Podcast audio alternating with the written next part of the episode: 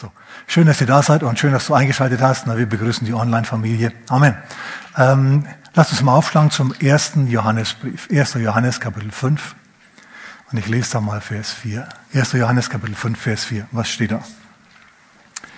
Da steht folgendes. Alles, was aus Gott geboren ist, überwindet die Welt und dies ist der Sieg, der die Welt überwunden hat. Unser Glaube. Sag mal mit mir, dies ist der Sieg, der die Welt überwunden hat? Unser Glaube. Oh, okay, wir, wir können jetzt nochmal in Kapitel 4, Vers 4 schauen. Da heißt es, größer ist der, der in mir ist, als der, der in der Welt ist. Also, dein Glaube überwindet die Welt, überwindet die Probleme der Welt. Wichtig, dass wir das festhalten. Und außerdem ist der, der in dir ist, größer als der, der in der Welt ist. 1. Johannes Kapitel 4, Vers 4. Sag mal mit mir, größer ist der, der in mir ist, als der, der in der Welt ist. Schau, größer ist der Jesus in dir als der Teufel, der in der Welt ist. Größer, hör mal, das hat Konsequenzen. Größer ist der Sieg als die Anfechtung in dir, als die Anfechtung, die in der Welt ist. Größer ist die Heilung, die in dir ist, als die Krankheitsmächte, die in der Welt sind. Größer ist die Versorgung Gottes in dir als die Armut, die in der Welt ist. Okay, größer ist die Zuversicht und die Freude in dir als die Depression, die in der Welt ist.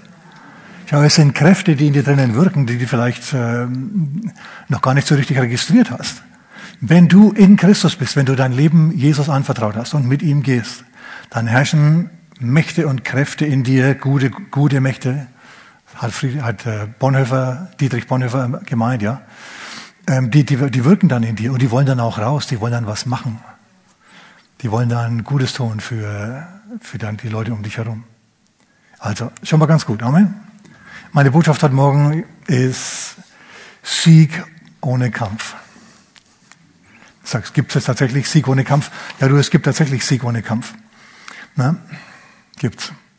Und der Grund, weshalb ich die Botschaft heute bringe, ist der, dass Gott dich vorbereitet, jetzt heute Morgen, auf Situationen, in denen du, hör mal, und der, der in dir ist, anderen Leuten zum Erlöser wirst. Hast du das mitgekriegt? Also du bist die Person mit der Antwort, mit der Lösung, mit der Erlösung für andere. Und daher bereite dich heute Morgen, durch meine Botschaft jetzt gleich, auf diese Situationen vor. Du wirst also in dieser Woche oder im Laufe der nächsten Wochen und Monate, wirst du Leute treffen, die der Herr in dein Leben gebracht hat, die du zu Jesus führen kannst oder denen du zumindest richtig massiv helfen kannst. Denen du richtig massiv helfen kannst. Wer hilft keinen Leuten massiv? Ich meine, nicht nur ein bisschen, sondern so richtig. Na? Amen. Okay. Und dazu müssen wir uns einige Sachen heute anschauen. Zunächst einmal vielleicht, Pastor, du spinnst ja. Sieg ohne Kampf gibt's überhaupt nicht. Jedem Sieg geht ein Kampf voraus. Naja, gut, also ich zeige euch jetzt, dass es das tatsächlich gibt, und zwar aus der Bibel. Schau im zweiten, in der zweiten Chronik, Kapitel 20. Da ist der gute König Josaphat in einer schwierigen Situation. Er wird belagert von drei Armeen und sie sind in der Unterzahl. Und sie sitzen jetzt in Jerusalem und sie beten und sie schreien zum Herrn. Sie beten. Beten kann auch ein bisschen Kampf sein, das ist richtig, aber wir sprechen, wenn ich von Kampf rede, sprechen jetzt vom Kampf gegen Fleisch und Blut. Unser Kampf ist aber nicht gegen Fleisch und Blut. Schau, ich habe es gerade gelesen.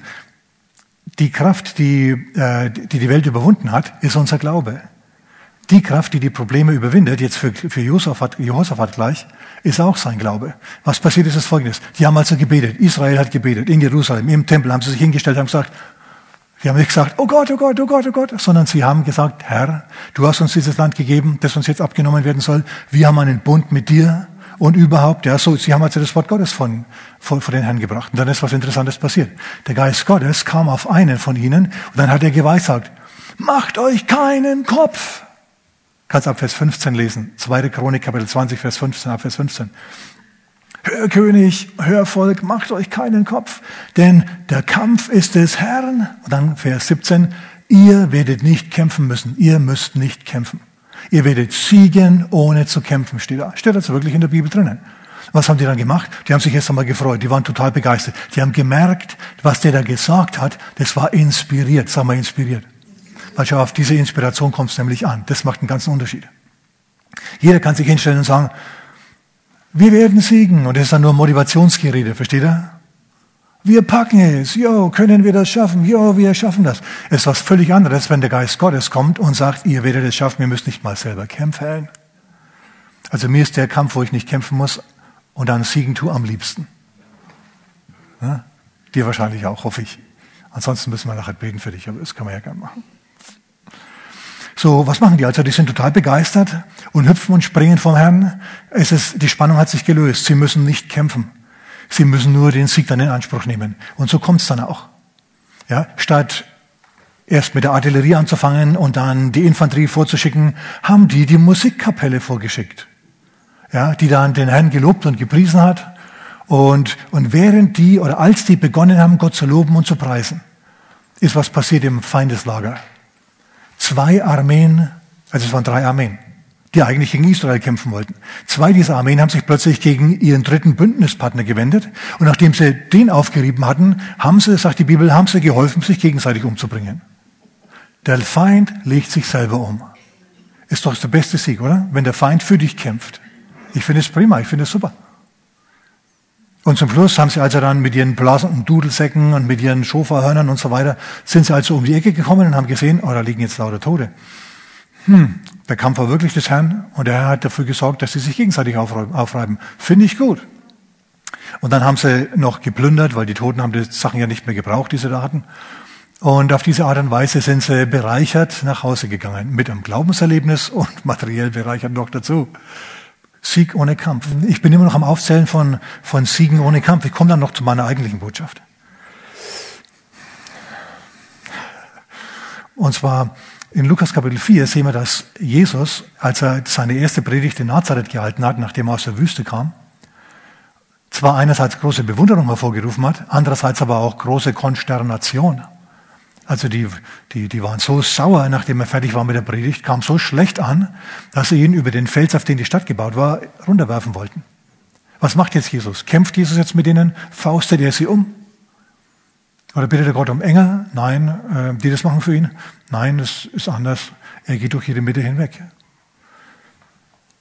Wir haben es hier mit einer ganzen Stadt, wir haben es hier mit einer wild gewordenen Horde, die Jesus angreifen will. Und sie kann es nicht, weil seine Zeit noch nicht gekommen war. Schau, wenn sie dich aus irgendeiner, wenn irgendjemand dich angreift, weil du Christ bist und wegen deiner christlichen Standpunkte, und die versuchen wirklich dich zu vernichten, so wie das bei Jesus hier der Fall war, dann heißt es nicht, dass das denen gelingt, sondern es kann sein, dass der Herr das einfach so macht, ja, dass du durch deren Mitte hinweggehen kannst und dir nichts Schlimmes passiert, dass du siegst ohne Kampf, ohne dich groß wehren zu müssen. Jesus hat es übrigens vor, vor Pilatus dann auch gemacht. Er hat sich nicht gewehrt. Vor den Hohepriestern hat er sich nicht gewehrt. Vom Sanhedrin hat er sich nicht gewehrt. Bis man ihn ans Kreuz genagelt hat, hat er sich auch nicht gewehrt. Als man gesagt hat, wenn ihr runtersteigst, dann glauben wir an dich. Er ist nicht runtergestiegen. Er ist gestorben. Und hinterher hat er trotzdem gewonnen, weil Gott ihn von den Toten auferweckt hat. Gott hat für ihn gekämpft. Wir müssen natürlich zugestehen, dem Herrn zugestehen, ganz klar, er hat gekämpft in Gethsemane, aber er hat mit seinem eigenen Willen gekämpft, er hat mit sich selber gekämpft. Vater, lass diesen, diesen Kelch an mir vorübergehen, aber wenn nicht, dann, dann in Gottes Namen, dann gehe ich halt ans Kreuz. Das hat er gemacht. So, ja, es, es gibt einen Kampf, aber dieser Kampf findet in dir statt, dass du durchdringst zum Glauben. Aber ich möchte euch ja heute Morgen zeigen, dass der Herr uns das leicht macht. Der Herr, ich sag's noch einmal, der wird Leute in dein Leben bringen, die du ansprechen kannst, denen du helfen kannst. Und ich möchte uns heute Morgen ein bisschen sensibilisieren für diese Leute, dass wir sie erkennen, wenn sie in unser Leben treten. Okay? Also, der Herr sagt, du sollst der Erlöser für den einen oder anderen sein, in Christus. Und wie du diese Leute erkennst, denen du helfen sollst, das wollen wir noch ein wenig anschauen. Ähm, vielleicht noch einer, bei dem bleiben wir dann. Petrus. In, Kap in Apostelgeschichte Kapitel 12 wird Petrus ins Gefängnis gesteckt. Und, und es ist nicht so, dass dann ein Kommando kommt, ja, GSG 9 oder so, oder KSK, die ihn dann aus dem Gefängnis rausbombt Blendgranaten in die Vorhalle wirft und die, die die Wächter dann verblitzt und dann kommen sie rein und knebeln die und binden sie so schnell wie möglich und sprengen da die, die, die, die Türen aus, aus den Angeln und diese ganzen Dinge. Das passiert alles nicht. Das passiert kein Kampf. sondern was passiert ist, dass ein Engel dem Petrus im Gefängnis in der Nacht erscheint. Petrus liegt angekettet an Wächter. Draußen vor der Tür stehen Wächter und er ist im inneren Gefängnis. Wächter über Wächter über Wächter, Eisengitter über Eisengitter sind um ihn herum. Und er schläft. Er schläft so tief und fest, dass der Engel ihn an die Seite schlagen muss, dass er endlich aufwacht. Und er wacht auf und der Engel sagt, komm, steh auf. Und er steht auf und die Ketten fallen ab von ihm. Ketten fallen ab. Und dann tut sich die Tür von selber auf, die Gefängnistür von selber auf. Petrus geht durch hinter dem Engel her, schaut die Wachen an. Die Wachen sehen nichts, nehmen ihn nicht wahr. Er geht weiter, bis er zum Schluss vor der Tür steht, draußen auf der Straße, die Türe hinter ihm zugeht und der Engel weg ist und er stellt fest, hey, es war ja gar keine visionäre Schau, ich bin ja wirklich frei. Eine Befreiung ohne Kampf. Finde ich gut. Wir bleiben jetzt mal bei Petrus. Also wir sehen jetzt, dass es das gibt. Haben wir das jetzt gesehen, dass es das gibt? Sieg ohne Kampf. Was braucht man? Ja, genau das, was ich ganz am Anfang gelesen habe. Unser Glaube hat die Welt überwunden. Diese Siege, die wurden möglich wegen des Glaubens derjenigen, die diese Siege errungen haben. David zum Beispiel, als er Goliath gegenübergetreten ist, der hat gewusst, ich habe einen Bund mit Gott und ich habe Erfahrungen gehabt, Glaubenserfahrungen. Sag mal Glaubenserfahrung. Ich habe den Löwen und den Bären mit der Hilfe des Herrn erlegt und dieser Goliath, der ist auch nicht besser als die. Ich pack das, ich kann das, ich schaffe das. Wenn kein anderer das schafft, ich schaffe das. Ich kann das. Schau, diese Person, diese Haltung sollst du sein. Okay, aber jetzt gehen wir mal, wir waren jetzt in Kapitel 12 in der Apostelgeschichte, jetzt gehen wir mal ganz dringend runter zu Kapitel 3. Heidenei, heidenei. Und jetzt kommt meine eigentliche, der Kern meiner Botschaft heute Morgen, sag ich mal so. Also, schau, da sehen wir auch wieder einen Sieg ohne Anstrengung. Ihr wisst, was da passiert. Nehme ich an, wenn ihr das schon mal gelesen habt, Apostelgeschichte. Da ist die, Heil, die Rede von der Heilung eines Blindgeborenen. Petrus und Johannes gehen zur Stunde des Gebets, das ist drei Uhr am Nachmittag, hinauf in den Tempel. Und genau dort, zu der Zeit, als sie dort ankommen, wird ein Mann herbeigetragen. Ein Gelähmter, lahm von seiner Mutter Leib an. Der wird dort abgesetzt. Und dann klappert er mit seinem Klapperbecher, milde Gabe, milde Gabe. Und Petrus schaut ihn an blickt fest auf ihn und sagt dann zu ihm, Silber und Gold habe ich nicht. Er macht so, Silber und Gold habe ich nicht. In der anderen Tasche habe ich einen Schlüssel, okay, deswegen mache ich das mit der anderen Tasche jetzt nicht. Aber was ich habe, das gebe ich dir. Aber was ich habe, gebe ich dir. Steh auf! Und dann steht er nicht gleich auf, dann hilft er ihm auf. Und dann läuft der Mann herum und freut sich und springt und tanzt und hüpft. Und Petrus und Johannes, die ja keinen Aufsehen erregen wollen, die wollen ja zum Gebet eigentlich, ja, die, die, die gehen weiter, aber der Mann hält sie fest. Und dann passiert noch was. Viele Leute laufen zusammen, denn sie haben den ja gekannt, der da um Almosen gebettelt hat, an der, an der schönen Pforte. Und, und, und Petrus, der konnte einer Volksmenge noch nie widerstehen.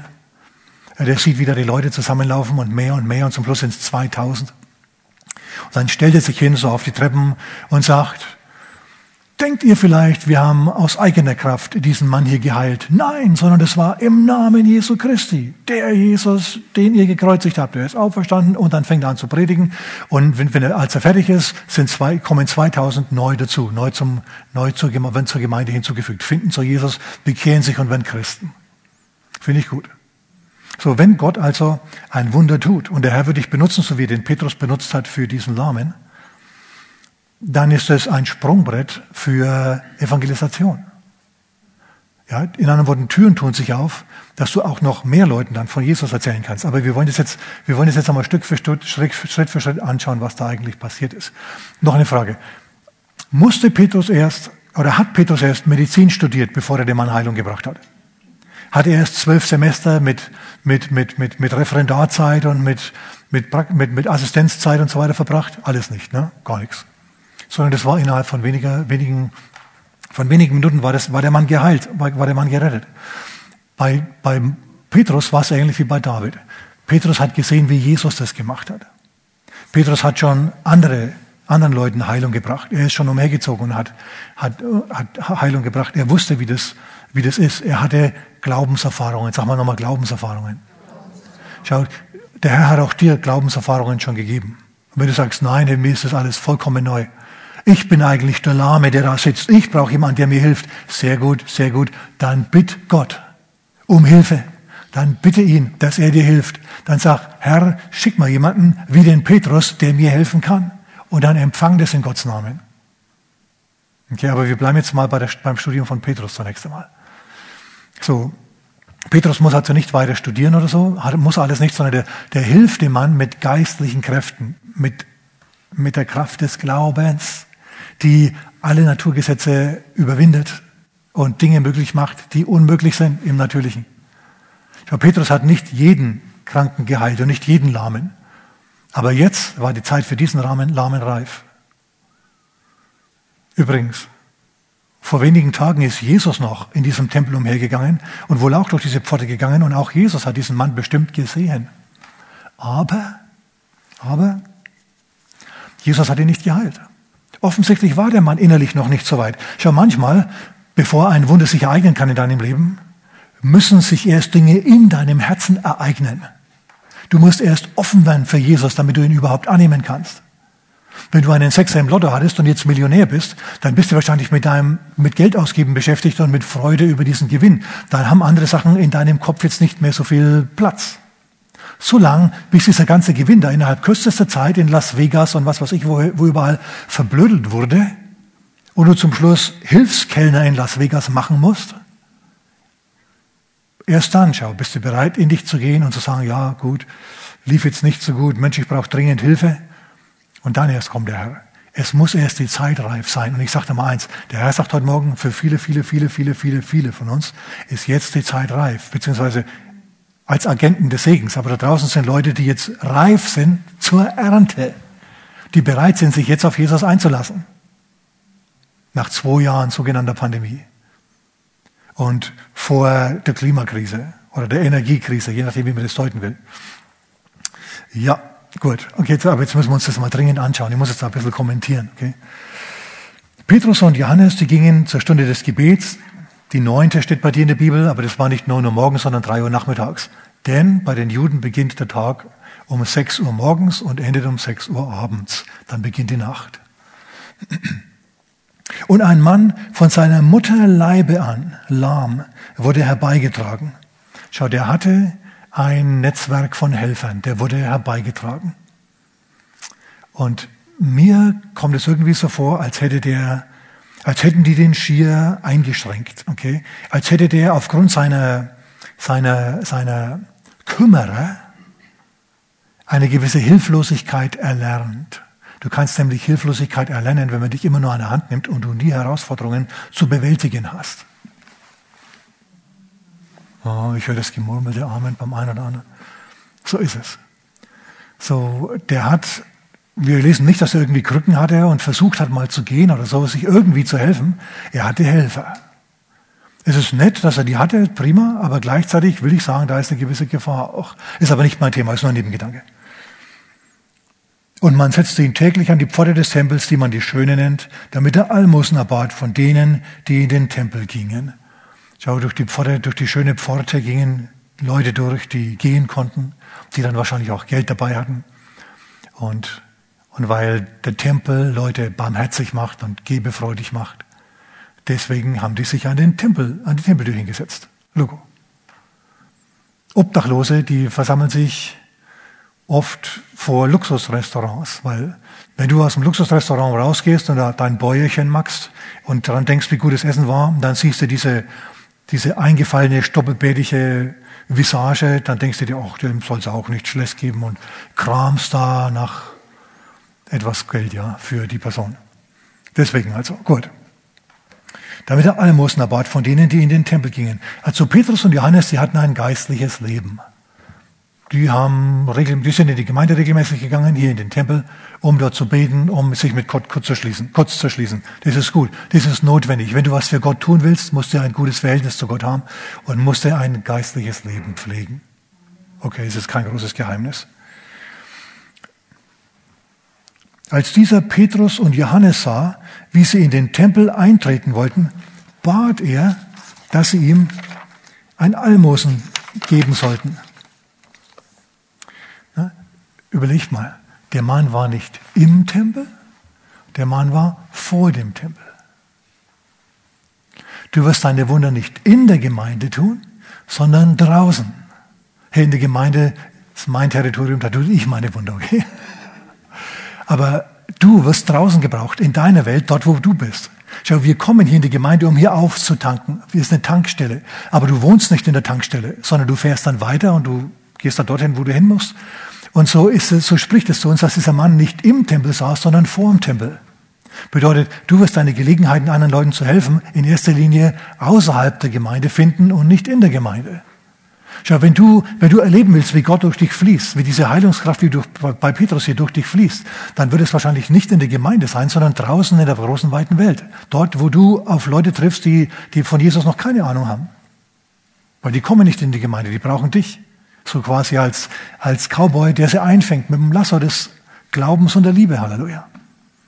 Okay, das ist wichtig. Schau, wenn du eine Salbung erleben möchtest, wenn du mal richtig Gott erleben möchtest, dann ist es wahrscheinlich nicht hier der Fall. Du kannst natürlich sagen, oh ja, ich, da kommt jetzt ein gesalbter Gastsprecher. Übrigens, nächste Woche kommt der Waldemar Sadachuk zu uns hier. Okay?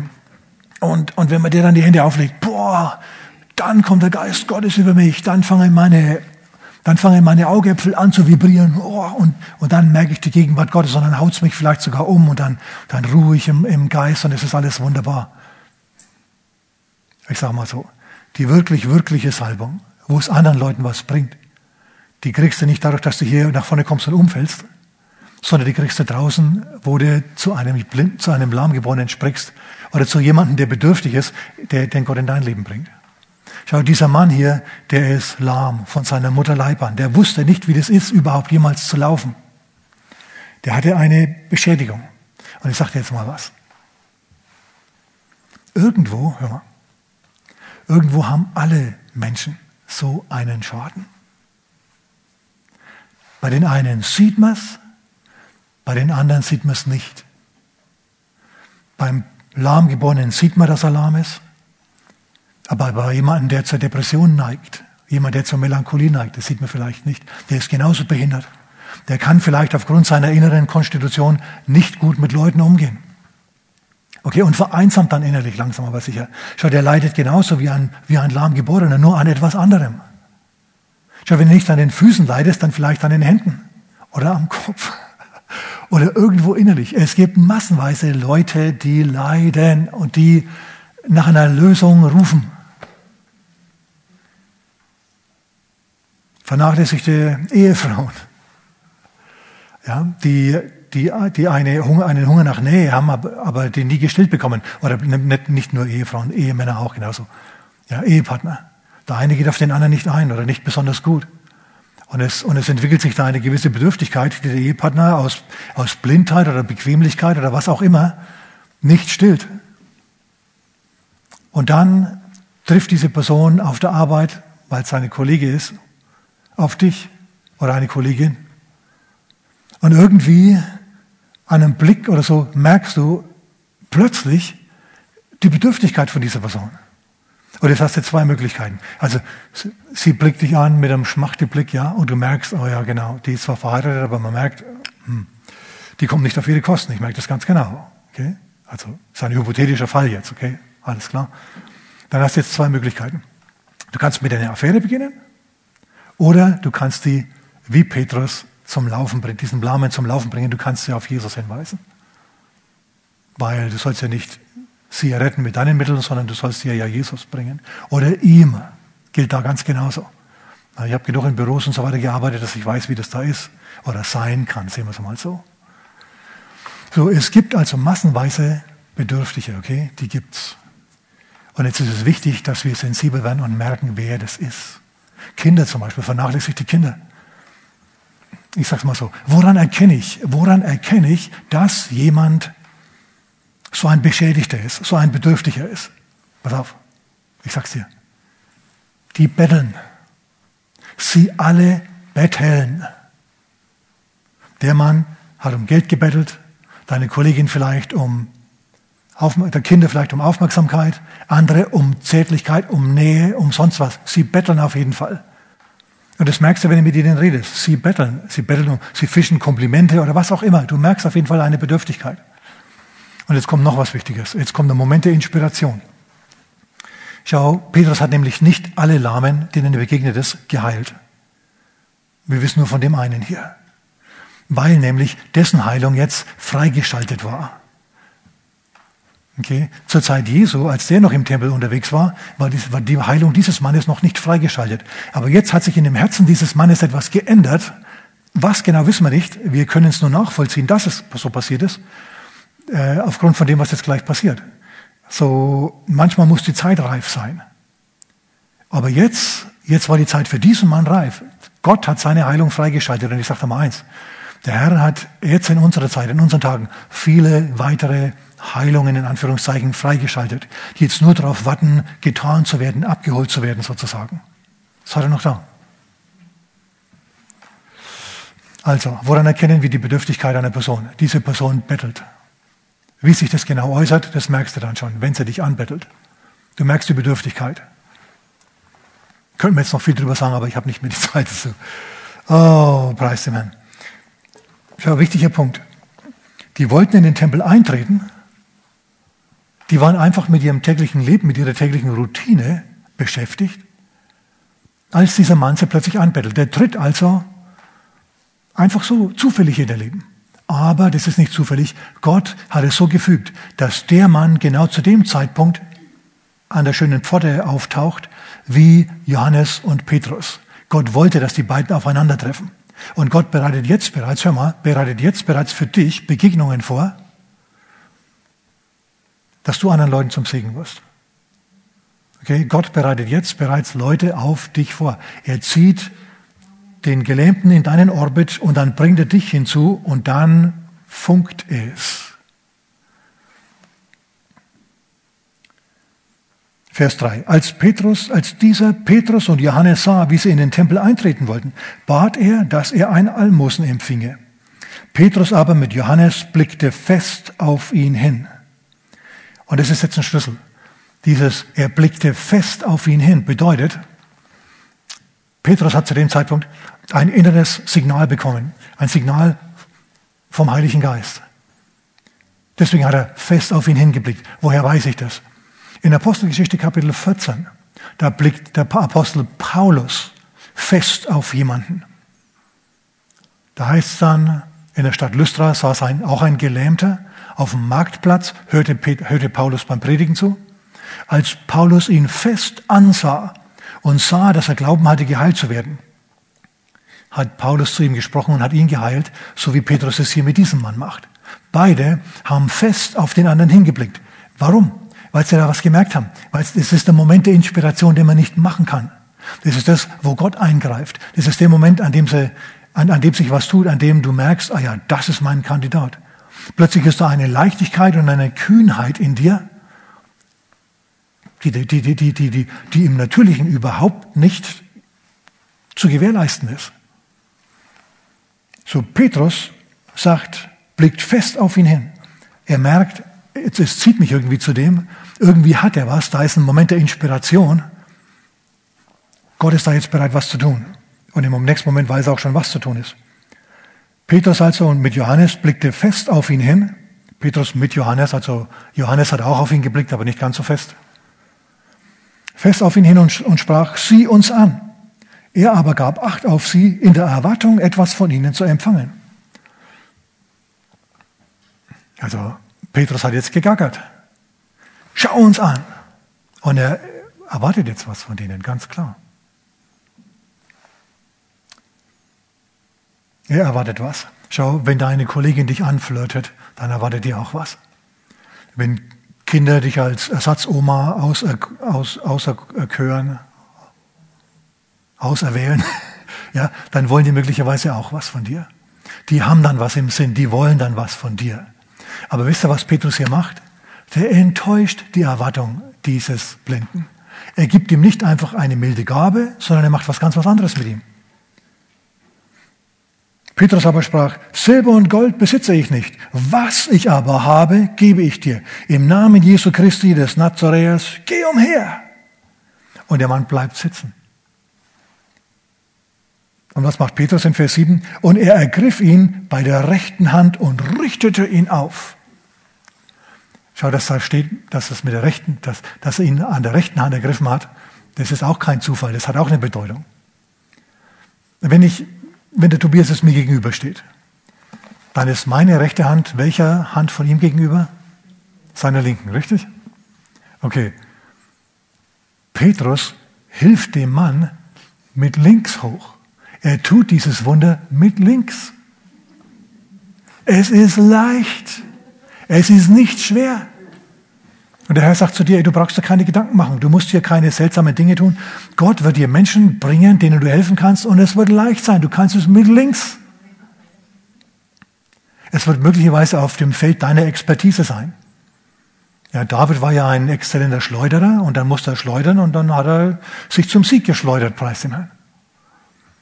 Petrus hat Jesus zugeschaut, hat selber schon erfolgreich für Kranke gebetet und jetzt merkt er, ist diese Salbung wieder in der Luft, er packt es, er kann das, yo. Und dann hilft er auch der Moment der Inspiration, die Salbung, schau, die Salbung Gottes, die Befähigung, die übernatürliche Befähigung Gottes, die ist jetzt richtig massiv unterwegs. Halleluja. Und sofort aber wurden seine Füße und seine Knöchel stark. Sofort, sofort. Die mussten keine ewigen Sessions machen, sondern es ging sofort, wurden seine Knöchel stark. Sofort wird es Schwache stark, weil Gott hilft. Oh Mann, ich finde es so gut, ich finde es so gut, ich finde es so gut. Ja? Der Herr wird dir also da helfen, das zu machen. Amen. Also, wenn dir in dieser nächsten Woche, in den nächsten Tagen, Monaten ein solcher Bedürftiger gezeigt wird, dann sei kühn. Schau, Petrus hat gesagt, schau auf uns. Oder was hat er genau gesagt? Er sagt zu ihm, sieh uns an.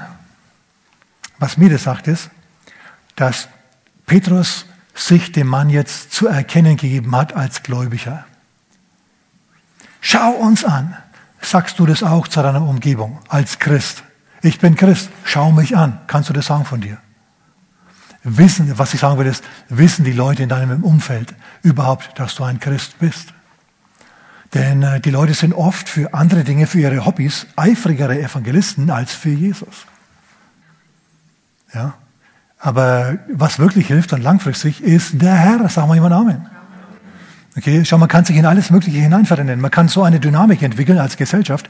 Ne, denk nur an den Turmbau von Babel. Jo, wir bauen diesen Turm und so weiter. Dass man, dass man Gott vergisst, alles andere vergisst und nur noch auf ein Ziel ausgerichtet ist und es muss dann zum Schluss scheitern. Deswegen fang du gar nicht erst damit an, sondern sei du immer auf Jesus ausgerichtet. Er ist dein Erlöser. Und der ist der, der die Antwort hat. Sagen wir jemand Amen. Okay? So, du musst dich also als Christ zu erkennen geben äh, auf eine entspannte Art und Weise. Du kannst nicht zum, zum Büro reingehen, ja, vielleicht ein bisschen krummeliger Gesichtsausdruck, Tür geht auf und dann denkst du, oh, ich soll ja jetzt mich als Christ zu erkennen geben. Und dann hast du dieses Joker-Grinsen, weil du gerettet bist und alle denken sich, Mensch, ist der schräg drauf. Nee, das soll alles ganz entspannt gehen, entspannt sein, sagen wir mal. Okay, denk dran, Petrus hat ihn mit links hochgezogen. Mit links. Und das kannst du auch. Der Herr sagt, du wirst Rettung für andere und zwar mit links. Es ist eine geistliche Rettung. Ist, es, Gott wird dir Gebetserhörungen geben, die so groß sind, dass du das schier nicht fassen kannst. Ja, richtig gute, dicke, fette Gebetserhörungen, wenn du für andere betest. Nicht jetzt für dich selber, wir sprechen jetzt nicht von dir. Sondern dir wird gedient, schau, wenn du für andere beten tust. Und ich merke schon, ich muss jetzt zum Schluss kommen. Mit einer Schriftstelle endlich. Und zwar, lasst uns mal was können wir tun? Du sagst jetzt vielleicht, Pastor, ich ziehe es mal, ich mal so auf. Du sagst jetzt vielleicht, Pastor, ich tue mich da echt schwer, mit anderen Leuten zu reden. Ich bin einfach nicht so der Typ. Ja, die wissen, dass ich Christ bin, aber deswegen ist noch keiner gekommen und wollte mit mir reden. Okay, gut. Gibt's. Ähm, du kannst was anderes machen. Du kannst dann, du kannst beten für diese Leute. Okay, und das ist ziemlich wichtig und ziemlich gut. Im zweiten Thessalonicher, Kapitel 3. Ich schlage jetzt mal auf hier zum Schluss. Da heißt in Vers 1, übrigens Brüder, betet für uns, sagt Paulus, dass das Wort des Herrn laufe und verherrlicht werde, wie auch bei euch. Schau, das kannst du auch machen. Du kannst dafür beten, dass das Wort läuft und verherrlicht wird. Aber das kann auch, da, da ist noch mehr drin, da ist noch mehr drin, da ist noch mehr drin. Sag mal Amen. Deswegen schau, Brüder, betet für uns, dass das Wort des Herrn laufe und verherrlicht werde. Da kannst du ruhig mal dafür beten, wenn du das noch nicht gemacht hast. Herr, bitte für, Herr, hilf, dass das Wort läuft und verherrlicht wird. Und dass wir errettet werden von den schlechten und bösen Menschen. Die schlechten und bösen sind die, die zeitraubend sind, wo sich dann aber nichts tut, wenn man versucht, ihnen zu helfen. Denn die Treue oder der Glaube ist nicht aller Menschen Sache. Treu aber, Vers 3 jetzt, ist der Herr, der euch stärken und vor dem Bösen bewahren wird. Wer möchte, dass der Herr ihn stärkt und vor dem Bösen bewahrt? Okay, dann musst du eines tun. Mit der Verheißung geht das einher, was hier befohlen wurde in Vers 1. Betet für uns, dass das Wort des Herrn laufe und verherrlicht werde. Wenn du das tust, dann tritt Vers 3 ein. Treu ist der Herr, du betest treu für ihn, also für sein Werk, und treu ist der Herr, der euch stärken und vor dem Bösen bewahren wird. Hm. Amen. Und allerletzter Vers. Hiob Kapitel 42, Vers 10. Als Hiob für seine schlechten Tröster, erbärmlichen Tröster Fürbitte getan hat, hat Gott sein Schicksal gewendet. Schau, manche von uns, manche von uns, die mich hören, drehen sich viel zu sehr um sich selber, die ganze Zeit um sich selber, die ganze Zeit.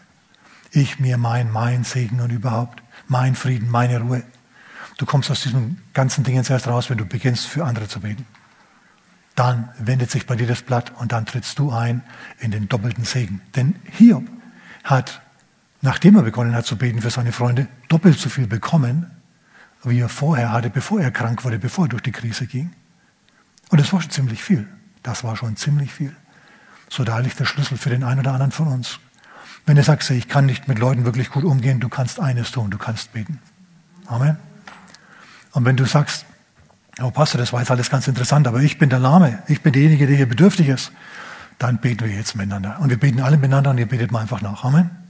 Okay, sag mal mit mir, Vater Gott, ich glaube, dass Jesus dein Sohn ist, dass er für mich gestorben und auferstanden ist. Vater, vergib mir meine Sünden. Rechne mir meine Missetaten nicht an. Gib mir neues Leben, Herr. Und ich empfange ewiges Leben jetzt aus deiner Hand. Amen. Und Herr, du musst, ihr müsst jetzt immer mitbeten, ich bete jetzt einfach so. Und Herr, wir bitten dich, für jeden, der selber so ein Gelähmter ist, dass du ihm Erlösung bringst, dass du ihm jemanden bringst, Herr, der, der ein Katalysator für das Heil und den Segen ist für ihn. Vater, schau den Schrei der Herzen und hör ihn und schaff Abhilfe, Vater. Wir danken dir, Herr, dass Moses sich schon in Bewegung setzt, hinten am Sinai und Israel aus der Sklaverei führt. Wir preisen dich dafür, in Jesu Namen. Amen.